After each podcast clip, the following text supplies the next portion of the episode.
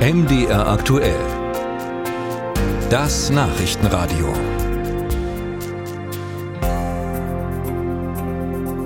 In der Politik ist ziemlich häufig von Brandmauern die Rede. Gemeint ist dann in der Regel die AfD, mit der es keine Zusammenarbeit geben dürfe und deshalb die Brandmauer hochgezogen gehört.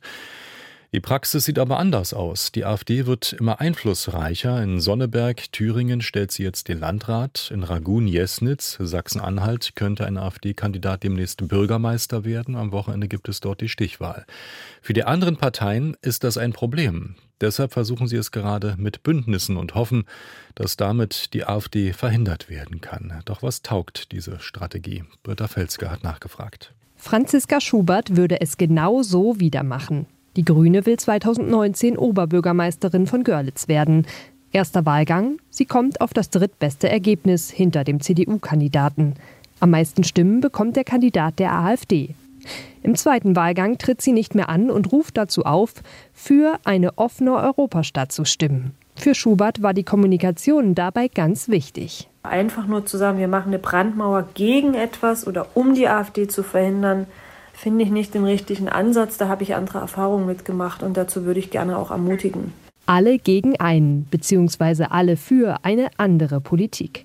Aus Sicht von Benjamin Höhne, derzeit Vertretungsprofessor für vergleichende Politikwissenschaft an der Uni Münster, gibt es sie nicht. Die eine richtige Strategie. Er betont aber, dass wir ähm, in einer Demokratie leben, in einer pluralistischen äh, Demokratie. Das heißt, da gibt es Vielfalt, da gibt es unterschiedliche politische Vorstellungen und das gehört zu unserem Regelwerk dazu. Und wer dieses Regelwerk nicht anerkennt, der ähm, muss dann eben damit auch rechnen, dass er sanktioniert wird und außen vor bleibt. Das könne man so in Sachen AfD durchziehen.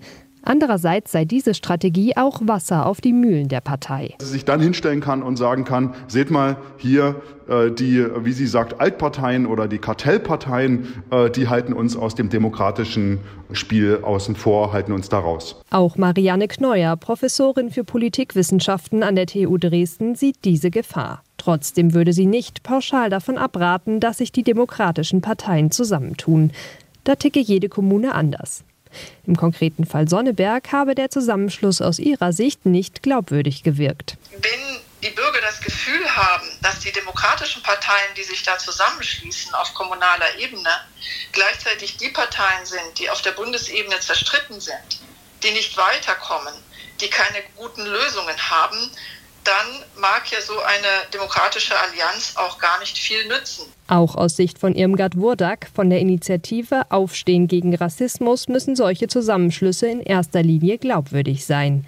Ihr Bündnis wird unterstützt von Gruppen wie ATTAC, der Initiative Schwarzer Menschen in Deutschland oder den Naturfreunden. Das erklärte Ziel: die AfD stoppen. Wurdak lässt keinen Zweifel daran, dass das nur mit einer Brandmauer funktioniert. Die Schuld daran, dass die Bekenntnisse der Parteien nicht überzeugten, gibt sie etwa der CDU.